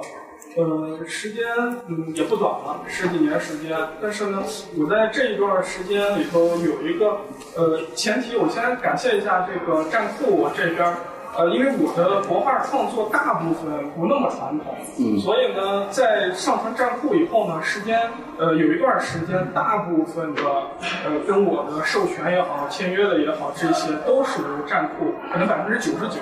都是由站库呃上面的一些别的厂家呀、编辑啊找到的我，呃，不管是做一些潮牌也好，做一些什么形象也好，都是这样的。就可见他的就是呃，因为我没有主动去联系过，所以可见寨库的这种传播力还是非常非常广，尤其是在专业的这个领域。然后因为做这个时间长了以后呢，就会发现现在大部分产品也好，还有这个艺术品也好，好像信息量都在爆炸。就是视觉的信息量在爆炸，内容的信息量也在爆炸。长时间这样子以后，我不知道是因为大家培养一个这样的环境，还是被大家培养成了这样的一个环境。然后，呃，我们现在看到的东西都是在这种信息的堆叠当中产生的。那么时间长了以后，我发现，呃，邝老师的一些作品，大部分这些作品，我看就在我个人看来。信息量非常的多，但里面呢有两张画让我看的，虽然信息量非常多，但非常的安静，就是有那种安静的感觉，不是像画面当中能体现出来的那种直观的那种，但是是非常安静的，这种感觉就让人还是很舒服、很好的。只是我是觉得，我个人有一些那个不了解，或者是。呃，有问题想问的就是，我们我现在做的这些形式的国画的这些东西，慢慢的其实也在往潮牌呀，还有这些盲盒呀这些去贴近。但越贴近，我就发现我要堆进去的信息量，或者是色彩也好，或者是这些，就会越来越多。其实，在我的这种思维和这种审美的概念当中呢。在国画的很多东西里，一呃很多东西是简单的，是安静的，呃，但是它也可以流行。在几百年前，它一直可能流行了几百年，但是现在呢，一个时代的变迁，它会慢慢过去。但我是觉得，有没有一种可能，也是那个丁老师，我想问一下，就是有没有一种可能，某些潮牌的或者流行的，它是一种安静的？一种安静的能流行起来，或者是让大众在接受起来的时候呢，不是由完全的视觉刺激，而是由你真的感觉到这个东西安静，我看起来它对我啊自己可能在审美上各方面也好可以接受，然后去做一种流行的一种形式。我大概是想问问这样的，我我那我随便说两句啊。首先，我觉得。我先说一个你最后问的问题，我直接说，我觉得是非常有可能的，并不是说潮流就必须是很热闹的、很色彩绚丽的，是吧？或者是视觉直观的视觉冲击力很强的。我觉得现在其实现在的这种信息爆炸，包括创作手段的爆炸，刚才讲的 AI，那么呢，未来一个阶段。我们的视觉的资源，不管是从平面的、立体的，还是视频的，那一定是超丰富的，而且是过度丰富的。所以这个时候呢，嗯，我觉得其实就慢慢的潮流就没有潮流了，嗯，它会呈现一种非常多元化的一个一个情况。嗯，那么刚才再讲到创作本身，就是刚才匡宏讲的一些发自内心的，所以我觉得我我自己的感觉啊，就是。去想什么样的东西可能能够更好的去打动别人，与其想这个，你不如先想你你做这个东西是不是能打动自己？因为你简单说，你首先打动自己，你才能坚持嘛。你坚持到一定程度，你的价值才能超脱平均价值。你如果在平均价值之下，不管你是任何风格的方式的，那你可能对吧？就。某种角度，AI 就代表了那个平均价值。对对对，你能不能比 AI 的东西强？是不是？呃，咱们咱们就讲 AI，它也会去吸收别人的风格。那那你是那个被吸收者，还是说，对吧？是利用它的人，这也是一个一个一个点。因为现在也在讲，可能以后一些视觉创作者有了 AI 以后。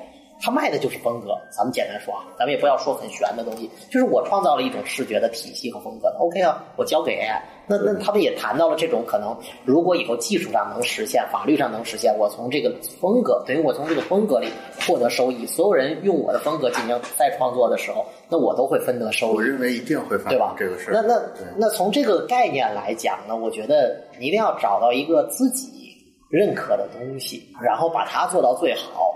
我觉得安静的首先是没有问题的。那你看潮流，那咱就再说点具体的。日本很多的这些设计师，呃，尤其是做建筑设计的，对吧？所谓侘寂风这个概念，对不对？那也是很多是从东方的美学这块延伸出来的，是吧？对吧？禅意的这些东西，是吧？日本的枯山水啊，物哀这种东西，对。中国的，我觉得其实中国的。国画啊，我是觉得真正怎么说呢？它现在难以传播的点啊，在于其实中国的，因为传统的国画，它走的已经非常远了。它走到了最后，大家已经其实跟视觉没关系了。你明白？我我我，这是我的理解啊。就是真正最后为什么说中国书画一体？就是说你写的字儿也不是字儿，画的画也不是画。它其实是跟视觉没关系了。这个部分呢，它是一种更多的是一种哲学层面，或者是一种人文关怀、一种情感的文人情感的直接体现。这个东西呢，你可能在现代的商业领域呢，确实它有的时候比较难去对接。这个是就是为什么现在大家在做国画、做做做国画、做书法的创作，可能很多的都还是在形式层面。去做创作，因为这个这个没办法，因为你你是视觉创作者嘛。但是其实中国最厉害的那些大家，古代的那些大家，他们已经跳脱出画面本身了。其实以某种角度也像现在的一些抽象绘画的概念一样，就是说讲东方很多东西其实领先西方几百年，我觉得说的是有道理。对对对，就是那种抽象的概念，在在中国古代大家已经在玩了。我补充几句啊，就是就是，如果我们其实我们在说商业设计的时候，都有一个隐含假设，嗯，就是它是大众消费，就是它是一个工业时代的思维方式。这是开场的时候我说很多事儿本质变了，就是我们现在不，我们现在绝对在一个工业时代的最尾最末端了。下一个时代一定不是大众消费，大众消费的意思是我要让尽可能多的人来来购买。我同样一个同样的产品，所以你会发现国画在这种语境下就会被规定成我要让更多的人喜欢。但是就像丁老师刚才说的，其实有很多东西，我我甚至觉得匡衡的画也在其中，它是并不是人人都能欣赏得了的东西。但是你说这些东西在工业时代通常会被认为是价值不大的，因为因为它很难让大多数人买单嘛。但是在接下来这个时代，在这个更丰富的时代。更个性化分发所有的数据，个性个性化生产所有的产品，个性化产生各种需求。这个时代，我倒觉得，对，还是应该回归到这些事儿上来。然后就是刚才丁老师说的时候，我脑子里有一个例子一直在回想，我必须说出来，要不然 给我憋得有点难受。就是是跟匡宏老师相反的另外一个艺术家的作品，有一个日本的摄影师叫山本博司吧？嗯，啊，对。大家可能我不太不太了解这个人，就是他典型的作品是什么？就是他拍的一个海，一个海景，但是不是那种大家想象的波涛汹涌的那种海景啊？大家可以拿手机搜一下，他的作品特别的简单，就是一个方块，一个灰色的海面，有时候模模糊糊的，然后就是表现就是上面一个浅点的灰，下面一个深点的灰，上面一个，对他总而言之就是拍一个海面。我很长时间我就觉得。这就是一个大忽悠，我就说这这绝对是人类的，对吧？败类，对吧？拿这种东西就当艺术作品卖。直到后来我看了他他写的书，叫《直到长出青苔》。嗯，我看完之后，以至于我现在只要看到他的摄影作品就会哭。为什么呢？我我的功力有限，我不能完全的解释出来原因是什么。但是大概的意思是说，他在拍那个海的时候，他脑子里想的是重现一个可能几万年前的原始人。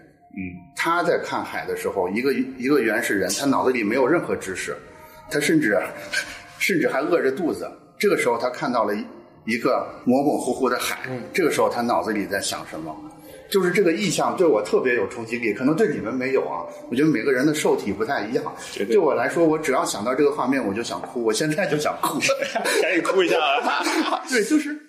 就是我觉得完全完全这种情感观念是吧？对对，因为这个也是匡今天一直在说的，就是说情感观念。这种艺术家创作的一些艺术作品，把人类的这种情感关联起来，是一个非常奇妙的事儿。是的，是的。你说从形式上，这个东西绝对无聊透顶。对对对，它它有哲学层面的东西，也没有什么摄影技术，说白了。而且你你得愿意自己去跟它做关联。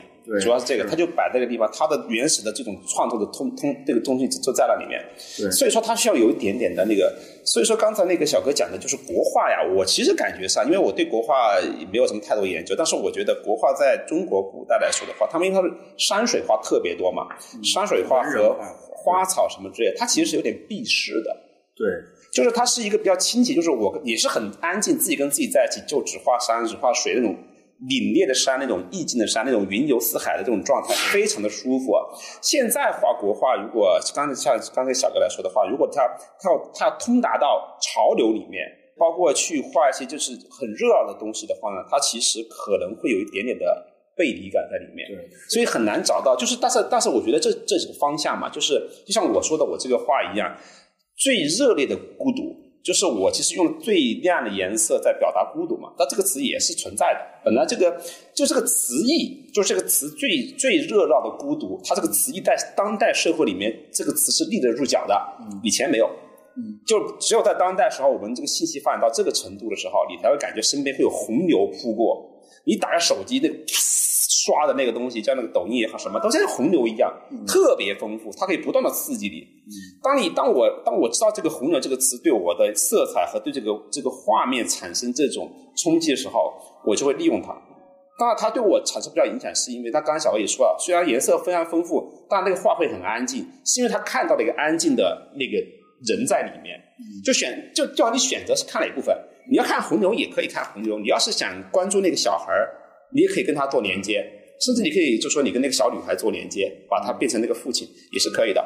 所以艺术艺术的隐喻和它的那个能量，它其实是被铺了一层这种很难言喻的部分的。但它的那个载体一定是是一个就是我们能够看到的具象的东西，可能是或者是一些声音、一些味道、一些所谓的这种摆设、旁设，你知道吗？很多东西都会刺激到你的一些底层。底底层的一些东西，所以艺术家需要的是什么？找到你最适合你的这个载体，不断的强化你对这个世界的感知以及你自己的感知，因为你没有办法成为一个八大山人，是不是？发配边疆去了，你搞到一个地方你就化掉，不可能的，因为你就在这个里面处着，就是就是很热闹很热闹，但是呢，你自己的位置在什么地方？就是你你想用国画去跟别人去交谈的时候，那你肯定会被潮流所影响。啊，你想用你的这个最喜爱的这种。这种这种平静和这种东西去跟别人做堆积的时候，你一定会考虑哪一部分是你最需要的？你是需要钱呢，还是需要人家跟你说，就是你说那个原始人的角度看海，那种观念的角度完全不一样。但是有人会做这种事情，就有人会可可以把那个安静的事情一直做，对，就就特别安静的，真的。所以说，其实就日本文化对我们中国文化影响非常非常大，也是因为第一是它本身经济发达，嗯，然后第二是它本身它这个多元化。对，第三是它那个有很多的这个这个一些，就是它是先驱性的，就是它它很多的社会毛病啊，其实我们可以看见在我们身上会重演的。它在经济发发展上是比我们领先的。对，当然在文化上还是对吧？啊，对对对，还是有有有，只是他情绪情绪状态，因为因为我知道大概是就是我们的这个流行歌曲主要是这一部分，我们很多这个港台也好，就是那种很多都是从那边来的嘛，所以它其实还是代代代表了一部分东亚人的一个状态的。是的，中中国人最近，就中国人也很聪明的，就我们可能同源或者怎么样，但中国人很聪明，我觉得。所以说，接着刚才那个季老师说山本博斯这个例子啊，我也想再说一下，你看，就是。其实简单的或者说安静的东西，不代表是没有力量的。那么热闹的、丰富的东西，也不是不不代表它不是安静和简单的。其实有的时候，你的这种表现手法和你的一个情感，其实有很多的通道和方式。都是走得通的。这个就说一个我自己的一个一个题外话，但也不算题外话。今天我们不是五二零嘛，然后我们这个展览的有一个主题叫“爱上你自己的 inner child”，就就刚才咱们也讲自洽，这个是是我自自身的一个感受，因为我身份还挺多重的，就是也会去有做公司啊，也有有网站的业务，有有嗯有潮玩的业务，然后呢还会去，我还有一家故宫的文创公司，然后去做一些传统文化的文创的事情，然后黄宏知道我还喜欢去打德州扑克，然后就曾经一度还可能想去职业干这个事儿啊，就就做很多。很多的事情，然后又会也去帮他们去做策展，做一些像像这次展览，其实我也放了一些我的心思在里面，像像隐秘森林的这个区域啊，嗯，这些，我就觉得其实特别简单，就是你要爱自己，爱自己的一切，包括接纳爱，我觉得首先是接纳，包括接纳自己的焦虑，就是就是焦虑也是正常的，不，你不是说你自洽了你就。无时无刻不焦虑了，对，必须要允许焦虑，对不对？你你自洽了，只是你能更好的去和你的焦虑，包括它也是你的一个部分，嗯，包括你的一种审美喜好。其实审美这个东西也没有什么高低之分的，也没有对错之分，对对不对？我我我我就喜欢画一个很鲜艳的国画，那也没有问题，是吧？或者我就愿意去拍那个平静的海。对不对？希望把这个恒古不变的几万年的人类可能最朴实的一个感觉传达给大家，也特别棒，对，特别棒。我觉得你接纳了自己，相信了自己，在自己这种很自信的自洽的角角度去坚持做自己想做的事儿，做，然后又向他讲，你去不断的坚持，你去不断的推翻重建。走在那条你相信正确的道路上，那最后创作的作品就会焕发出它的力量。再加上现在这个时代，对吧？给了我们一个这么畅通的一个渠道，那其实呢，大众和小众已经没有区分了，已经没有大众和小众的概念，对不对？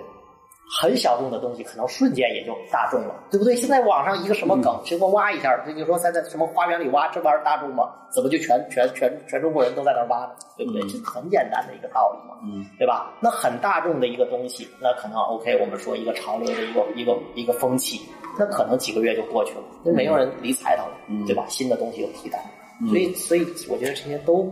这个时代就是这样的，这个时代是一个特别不确定的时代，那可以说它是一个让人很焦虑的时代。对对对。但是另一个角度，如果你做自己，你往往内看，你去爱自己的内心小孩，也是一个最好的时代。嗯，对，你说的特别对，真的。至少我觉得，刚才比如我们还谈到了一个经济自由的角度，至少我觉得从某种角度讲，这个时代更容易经济自由。我的意思是。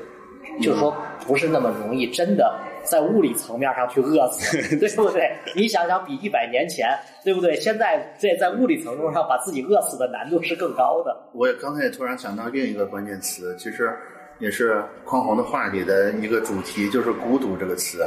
我觉得可能孤独啊，是问题的解决问题的一把钥匙。对对，就是如果我觉得现在大家可能正好赶上一些不顺利的事儿，比如说被毕业了。或者说等，或者说等等等之类，创业不太顺利等等之类的，然后就是被卡在某一个地方了。我觉得倒不妨利用一下这个时机，对吧？就是利用一下这个孤独。我觉得这个绝对的安静跟自我观察能产生很多意想不到的东西，这里边的能量是非常大的。我们很多时候是被抖音啊、被外、被点赞呀、被粉丝数啊、被 KPI 呀绑架的太久了，太久没有。对对，这这是个习惯性嘛，主要是，所以说你你需要做切割了，就你你真的要就对自己内内心小孩好点的话呢，你要多想美好的东西。现在经济增速慢了，其实从这角度看是好事儿，会是好事。就大家浮躁的社会会 会有这个动向，就大家会在在意长期主义者嘛。我说就是包括有些电电视剧、电影啊，包括咱们说艺术品这个东西，还有包括更加有心的创作者，就是做了很长期的东西。到后来我才发现这个事情。就我个人而言啊，就他其实艺术家本身的话呢，其实到后来是不会在意这个的。就比如说像姆伯斯，他拍个那个海的东西，他不会说我想着在一个什么时候感动一下战俘的大佬，什么在一个什么空间还是时空层面，突然有人看就哭了，对，不会想的。他就是大家只会在意你自己内心当时的观点，就是你你你深深的被自己的那种情绪所所笼罩的时候，你要好好对待它。这个东西是非常难的。就当你看，当你看到那边海有有感觉，你看那个山有感觉的时候，你一定要。记记下来这个这个时刻，包括你很多痛苦的时候，我觉得这个是特别重要的。就你的非常大的财富在，这是绝对。但是很多人不会利用它。就是如果有人在说里有问题，你一定要知道这个事情它隐藏的一些东西是你需要去知道的。就一定就你，特别是你站在站在一个高峰的时候啊，他那个批评声也好，什么东西也好，还有就崩裂的东西，就是说很多东西你你需要知道你自己底层的逻辑在什么地方，你最你最应该去去面对的自己。所以很多人就刚才说了，你被很多人绑架以后，你是没办法去跟自己相处的。你老是看别人对你点赞数，老是关心我下一个东西该怎么样再火，嗯你老追着别人的口味在猛跑，不断的在焦虑和更焦虑之中，不断的完成你这个这个更焦虑的这个过程，卷到后来，你就会发现自己很麻烦，会失眠。很多人不会知道这个焦虑从哪来的，他们他们觉得就是他的生活方式就应该是这样的，因为大家都在大家都一样的。你看抖音上面或者什么上，大家都在搞这个东西，那我为什么？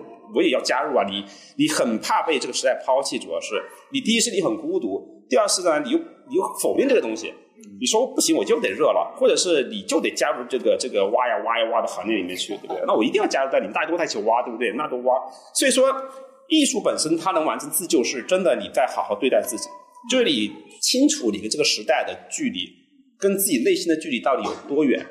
如果你永远在追赶时代的话呢，他今天是个网红，明天那个网红，你今天不挖，明天可能有其他东西会出来，你是预测不到的，你也赶不上这个东西，你只能够对自己真实。你最喜欢的东西，你最安静的部分、最孤独的部分，有时候会解释这个问题，有时候不是那个外面那个特别热的东西能解释，解释你的这个生存状态的生存状态的。任何的什么就是就是标标是什么，就是买什么车、什么价值观、什么经济自由，或者是。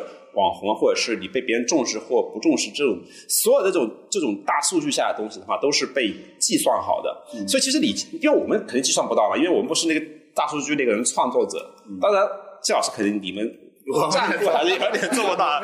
你们是平台对不对？是平台说。金钱观到底是怎么样的呢？你觉得就是艺术和你自己的生活的这种。平衡，我想知道您的这个观念是怎么呃，这样的，就是就是我我我今天也老老聊这个这个事情啊，就是说金钱观它其实跟你的这个价值观和人生观，它在不同的时间段是不一样的。嗯，有时候就比如以前的时候，如果我说我要去去腾讯做做活，别人觉得你特别厉害，那你觉得这钱很多嘛？那其实也是对不对？但后来你做当代以后的话，你会发现你的这个这个有就就会产生一定的偏偏差，就是哪个东西更重要？是钱更重要，是生存更重要，还是日本料理那个三千块的更重要，对不对？还是五千块的更重要？嗯，你拍个小红书，你发现我要今天要拍一个八千块的料理，你觉得事情很重要，那你就赚很多钱。但如果你觉得绘画的过程很重要的话呢，那我现在金钱观就是我可以让更多人看我的画，我长就很大，对不对？然后呢，我可以画更大的画，我可以把我更多的情绪的浓度放在里面，那我所有的钱，我就觉得我应该做这个事情，而并不是说我要去。拍牛排什么的，对不对？给别人看我哦，哇，我卖花花的赚了好多钱。说你的观念变化以后的话呢，其实你的心态就会发生变化。所以说，就是包括就是，我觉得我要走得更远的意思，就是说我要我要跟更好的跟自己相处，就是这个情绪的浓度可以更高。我可以，我我可能就是可以画更加的呃情绪，就包孤独这个话题，我可能画的没那么可爱了，对不对？可能可能那个可爱的东西，就像这个也是，到后面你看里面的这个角色啊，他这个面部表情都变化掉了。他这个时间还是蛮可爱的，有点有点有点，还是蛮想别人就觉得哎很可爱就不错，到里面就没有了。他这个这个东西也是一个自动会就会产生的一个过程。就你越忠于自己的话呢，其实很多东西它的不确定性和那种那种价值观就会就会被抹抹除掉。就你真的你如果到那个状态的话，你不太在乎别人怎么看你。当然开这个展的话，你还是有这种期许是吧？但是就是说它是一个割裂状态，它其实是一个。割裂状态的一个一个东西，但是你你之前的话，你你需要处理好这个，就包括这个，因为人就是比较简单，就是如果你赚了很多的时候，就别人对你的肯定啊，就是肯定是那一部分嘛，就是包括我那个腾讯那个大哥很多钱，但他会剥夺掉你那面另外一部分东西，就你本身的你 in the chat 绝对是要这样子，所以反正你如果能处理好这个关系的话呢，可能就还是自洽其实。一个是方峰说的取舍问题，还有一个就是。我这是我的看法，你要把钱当成工具，不是目标，有钱非常好，那非常好，对吧？他，我觉得我跟他一直聊，他说我也不拒绝，对不对？我画卖的很贵，那很棒啊，那我可以可能有更好的创作环境，我们可以有更更多的想法去实现。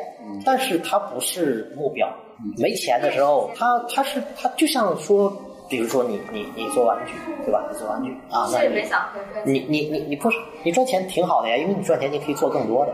对不对？但是那没没有钱的时候，我我也可以做一个，对不对？我可以做第二，我可以做慢一点，那也没问题。其实就是就是这个意思。对对对，就王晶也拍很多烂片嘛，人家就说了，他拍烂他拍那么多烂片，就是为了赚钱了，拍自己想想就不赚钱的电影。嗯，这观念不是挺棒的吗？对吧？其实我我是觉得很多事儿，不要把它对立的看。嗯，就因为世界本来就不是对立。没错没错没错没错，就全都接纳就对了。嗯，对。刚才是白衣服的女生。啊，季老师，我想说一下今天参加活动的感受。嗯，就是我能坐着说吗？站着坐着，坐坐坐坐坐坐，大家坐，大家放松点，放松一点。嗯，因为今天就是呃来之前知道咱们参加这一次是沙龙活动嘛，可能想着可能就是面对面的，就是对谈呀。然后没想到呃到现场有机会，然后由匡宏老师带着我们，然后观展。其实，在呃三位老师来之前，我自己就是大概看了一下。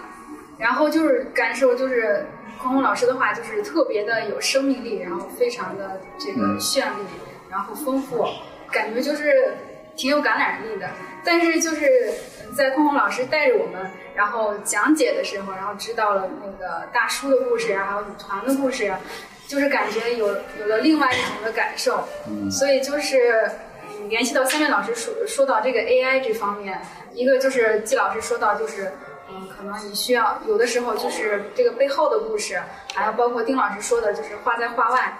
我觉得就是 AI 它现在可能大部分做的还是就是有逻辑性的东西，对人的这种情绪的这种判断，它可能还没有做到那么好。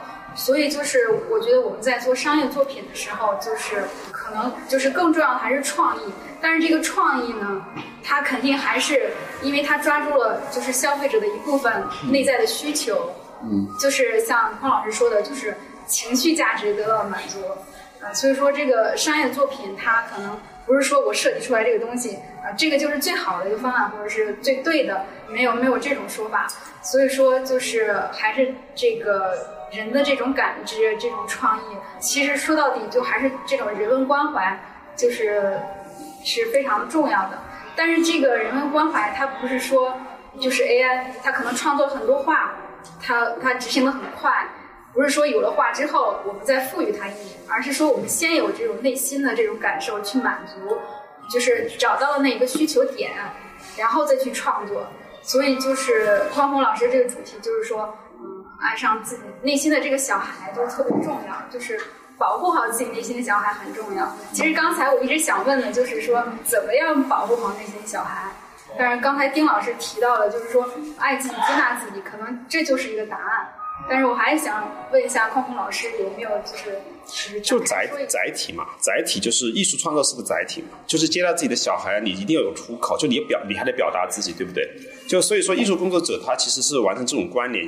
对啊，这电影也是啊，包括就是任何做事情，他都他都可能承载你的那个力量。比如你你你去刷碗，你把你情感就放在了碗碗上面，就就它其实是承载你这个一个状态。有的人会做一些就是可能这个事情做割礼啊，有很多方法，有很多方法，比如说去解压的方法呀，很多方法都会去做。但是就是说完成这个这个那爱上自己小孩的话呢，那你保护你的梦想，这是一个就是比较一个核心的词，就是你最想干什么。它这个东西就是说，像我啊，就我简单说，就大都是都是从设计或者是从艺术院校，有时候咱们也在不同的道路上面，对吧？你做设计，包括我之前做那个。游戏设计啊，包括就是各种各样的身份，大多数画画嘛。但是呢，内心小孩就像那个季老师讲的，就是为什么你在一个商什么商业的顶峰，我也不知道什么，就是怎么就怎么叫顶峰了，对不对？就在那个时候要放弃所谓的这种顶峰，然后呢就跑到下面去干嘛去了？就是一一度就直接下坡了。嗯，也就是说你忠于自己，就你找不到画画的快乐了，我不找不到了，那我怎么办呢？那我必须问一下自己，那你你被那个大师感动是为什么？那不就寻找答案吗？对不对？但是呢，你又不能按他们的方式去，因为每个人生不一样。那你知道一个关键词叫热情？那你，但那你觉得画这个花有热情吗？那梵高就有啊。但有，那德加就画舞女吗？他看那个那个美好美好的部分。那就变成美好的部分，你要怎么去表现它？美好的部分的话，那那我们到画到这个 inner child 的时候，就是美好的部分就是你自己和你自己的记忆，它就是一个比较简单的东西，就是说你在守护好你的玩具也好，你的记忆也好，还是你外婆以前的一个微笑也好，它都是一个很具体的东西。但是呢，就是最终就变成了一个一个，就是你自己跟自己在一起玩耍，或者是跟这个世界在对抗的状态。这个是我完成这个 inner child 开始，就是他自己形成的一个状态。所以说，就是就就我也不知道您是现在是做什么工作，因为他工作的话呢，很多时候会占据你每一天的大部分时间。所以呢，什么事让你开心，做什么东西是更开心，你要多给点时间给给这个事情本身。所以做设计的时候，有时候你要抗争一下，有时候就是就是 AI 这个东西就剥夺了大部分这种能力，主要是。所以说，有时候我们说以前我们做商业设计的时候，你也挺任性的，也可以，现在不行了。现在不行了，以前就是你，因为你你这个画也是一笔笔画出来，虽然是电脑画画，但毕竟也是你一笔一画出来的嘛。那现在反正到了这个这么，因为你人类花了十几年来建造这个数据库啊，它必然会跳出来把你们反噬掉。对的，对，真的是就是我们人类自己做的事情，这个是就你每一个每一张画 AI 的算法，每个东西都是都是我们自己亲手建立起来的，每一个人都在里面都有份。所以说就是。你脱离这个以后，如果你你不跟商业打交道了，你你回到一个纯真状态的时候，那就是咱们说，就是你可以玩这种关联连接，你你可以靠艺术来承载你的这种热爱。那画画也好，种花也好，做花艺也好，对不对？然后你不管什么东西，你还得找这个通道，就是真的，确实是你去找那个对接的口，就是你的存在价值。你跟这个世界上人的关联的部分，你的作品所表达出来的这种这种情绪关联，那东西很微妙的，对不对？是是，那片海我也记住了。今天看到一讲，我就老我也老闪出那片海，因为我还看那照片，对不对？嗯。所以就很很多机缘巧合，但是就是你没没你没法强求这个缘分是不行的。所以你就在最大限度的表达自己的内心小孩，或者是你守护好他，你给他更多的机会，给他更多的通道去让他呈现出来。画画只是一个媒介而已。不知道您就是是是不是有有有自己，但是确实需要一点时间，就是肯定是不能够特别浮躁，就大家都在说我就是那个小孩了。就是他一定是涌现出来的，不是设计出来的，绝对不是设计。如果现在有人告诉你，我百分之百在规定时间里能让你自己察觉到。你的那个东西是啥的话，那那那人一定是个骗子，一定是个骗子。其实我我觉得啊，就是说是在跟方红的这个接触中啊，就是当包括石季老师，你看为什么我讲你讲他能在那个阶段，就是说回就是做这件事儿了。其实方红老说了一个绘画本身的一个乐趣，或者我我。我觉得可以放大到一种创作的乐趣，就是创作是有一种巨大的乐趣的，不管它的创作形式是什么，嗯，文字的、音乐的，就是你在创造这种创造，你发自内心的创造，它是会有一个巨大的乐趣的。对，所以所以我觉得，就是可能每个人如果有可能，大家都找到一个点或者几个点，是你真的喜欢的创作的方式。去创作点东西，咱们讲啊，不管它是绘画是什么，然后呢，你把你的心血放进去，然后你让你的这个创作的结果先打动你自己，这个可能就是你在满足你的内心小孩你在陪你的内心小孩在玩的一个过程，那就等于你在爱他的过程。对对对，嗯，介绍自己。我给你讲一下，就是那天帮浩在，我我我策作为策展人嘛，我帮他在做这个展。这个展呢，因为这边在商场里布展，所以必须要夜里去搞。夜里搞呢。就是其实我已经很久不熬夜了，因为 谢老师我就知道咱们这个岁数，对吧？都要注意点，已经跟你们不一样了，就是不不不太能熬夜了。但是那个因为这边在做呢，然后又第一天施工呢，有一点小的插曲，有个工人啊，又自己不注意又受伤了，反正一堆事情。嗯，那么呢就会造成呢，我觉得这个事儿呢，我还是要去把控一下它。嗯，那么呢，所以呢，就一直去会去盯着，为为了。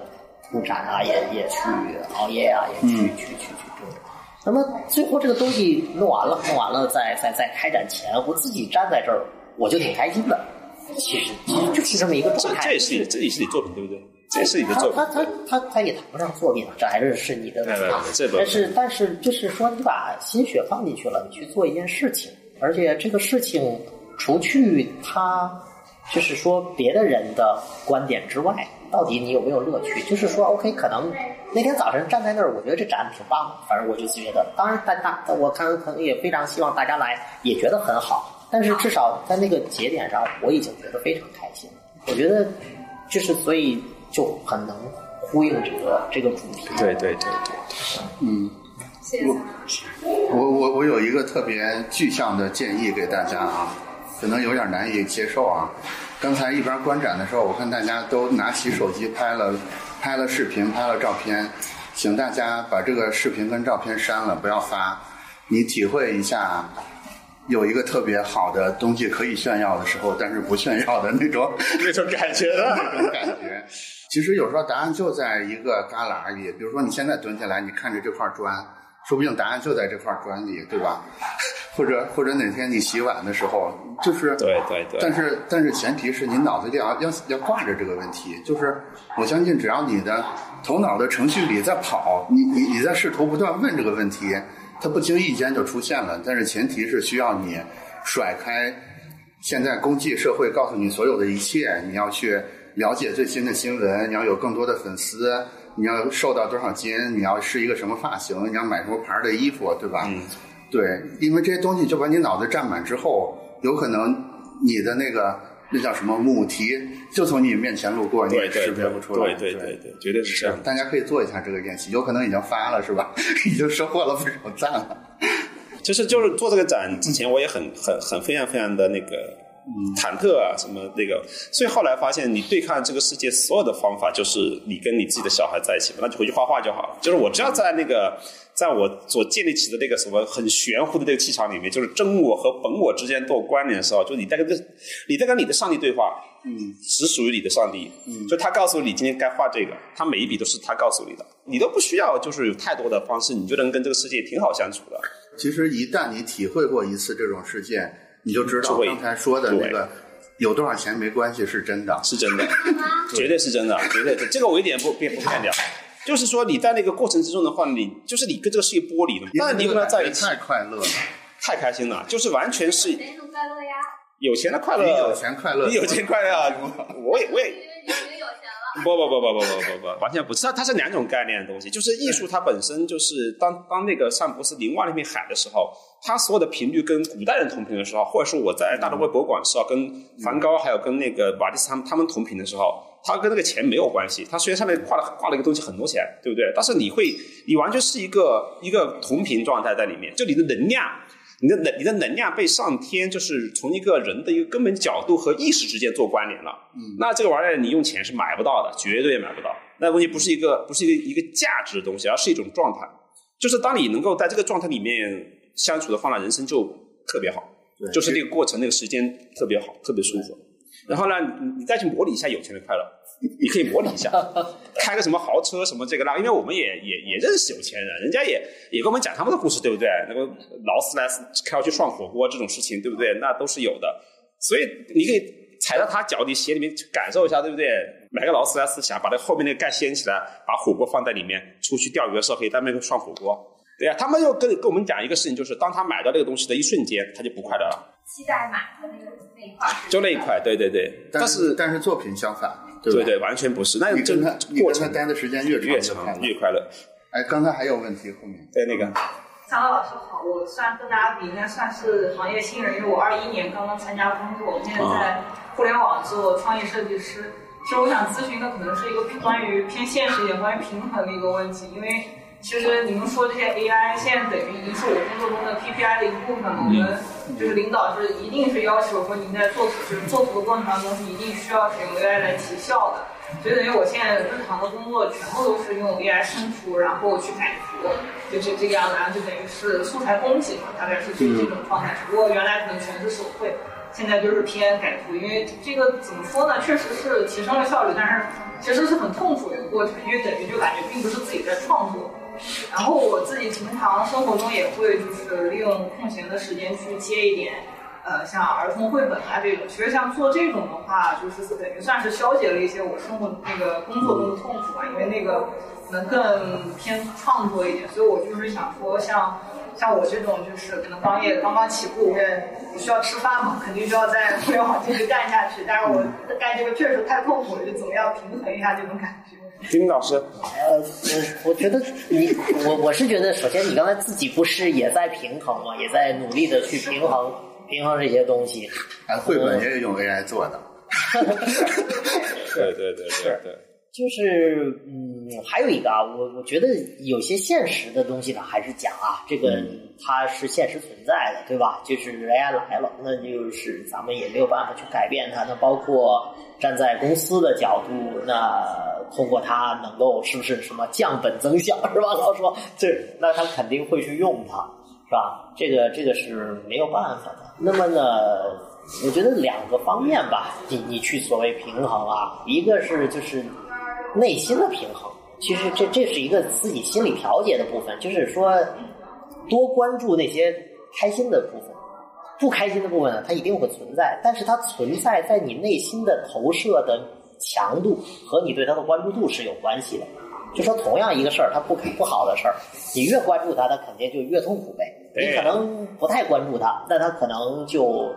也还是那件事儿，但没有那么痛苦。就是说，AI 其实现在这个东西为什么让大家那么焦虑，也是因为大家不断在说啊，我们今天也在说，社会上每个人都在说，每天都在说 AI 来了怎么办？AI 要把人替代了怎么办？对对。那你那你死死盯着这个事儿，那肯定现在它是真的正已经发生了，不是怎么办了？是的，是一定会发生，是正在办。对对。我的意思就是说呢，它这个正在办的这个事儿呢，但是对你的心理创伤呢，也和你是不是反正。办的事儿，因为是必须办了，嗯，对吧？也在于你，你是不是要要在办的时候的你的一个态度吧？就是我我的意思就是，那要用这个东西，就像我刚才说，公司要用，那你不可能不用，除非你你像他一样选择，对吧？我我不干了。但是这个也有现实的问题，对吧？我觉得这个都能理解。大家作为一些每个人有每个人现实的部分啊。那另外呢，我觉得你就讲，你会有其他的创作的途径，对吧？一些创作的场景，你可能会去获得你原先在工作中获得的乐趣。嗯，大概我我我觉得啊，也这样，是吧？喜喜老师，你有什么接接了接了，唉，长吁一口气，就是有点难，确实是对，因为在座各位都是属于偏偏商业的设计师，那都会被冲击到的，一定会的。对，就是就是说很多话吧，容易容易让人产生那种站着说话不腰疼，或者是不能共情的感觉。对，但是但是我仍然还是想说这些话。第一点就是我们要能看到 AI 这个事儿，它是个化学反应。我们我们现在看到它在抢走工作，但是它在抢走设计师的工作，但是接下来它抢走的很可能是上一个时代这些商业巨头们的生存位置。是你自己吧？我我我我们在商业上很失败，我我我们不算商业巨头，对，所以我会认为，就像刚才我说学 AI 工具一样，我会认为这个过程是暂时的。什么意思？也就是说，现在 AI 生成的这些图，在这个月仍然能放在淘宝上，能能卖出去货，但是两个月之后就未必了，因为两个月之后，你的老板没有设计师，自己也可以生成图了。以及那个时候观众，那个时候所有的买家，他们已经被这些图超级轰轰炸了两个月。那个时候大家喜欢什么很难说了。对，所以这个这个事儿吧，我觉得很快会发生一个更大的变化。当然是好变化还是坏变化，我不知道啊。但一定是个更大的变化。以及 AI 这件事儿，我目前能看到了，能看到它存在几个问题。这几个问题都很现实啊。第一个问题就是。包括 OpenAI 在内，它的商业模型是跑不通的。也就是说，即使它现在收费了，昨天上了爱上了那个苹果呃 A A P P Store 对吧？它做这么多动作，但是仍然覆盖不了它的训练成本，这是第一个危机。也就是说，它其实仍然是没有找到一个很舒服的长期存在的方法的。第二个问题是，现在 AI 整件事正在发生一个自噬的行为，也就是说，它之前投喂的语料全是人类。支持人类生产的，但是现在它已经在吃它自己生产出来的东西了，这个会造成算法快速的劣化，你知道吧？就是你吃自己的身体的一部分，然后再长出长出来的肉，一定是不太好的。其实还有第三个问题，我觉得是更关键的，就是一直到目前为止，全世界没有一个国家有关于 A A I 很好的立法，这个带来了一个问题，就是。它并没有成为让大多数人变得更幸福的工具。我们每次说技术革命的时候，都愿意说蒸汽机、什么电、什么互联网、什么什么这个那个的，但是那些无一例外的都让更多的人变得更幸福了。但是 AI 现在在这条路上一点进展都没有，让更恐惧啊！是对，我不认为，我不认为这种现象能持续很久。就是如果如果一个技术出来，只有一个人能发财，剩下所有人都饿死的话，我觉得社会不是这么运转的。这是个人观点啊，所以我所以我的整体建议就是稍微等一等。我觉得可能两三个月之后，所有的事儿就跟今天完全不一样了。你这两三个月，你就先委屈，先委屈下自己，委屈下自己。嗯，是，以及即使即使两三个月，呃，或者更长的时间才能好转，我是觉得。大家可以在今天的展里找到匡宏老师说的那种创作的快感。你相信我，真的，你一旦体验过一次，没有什么委屈忍不了的。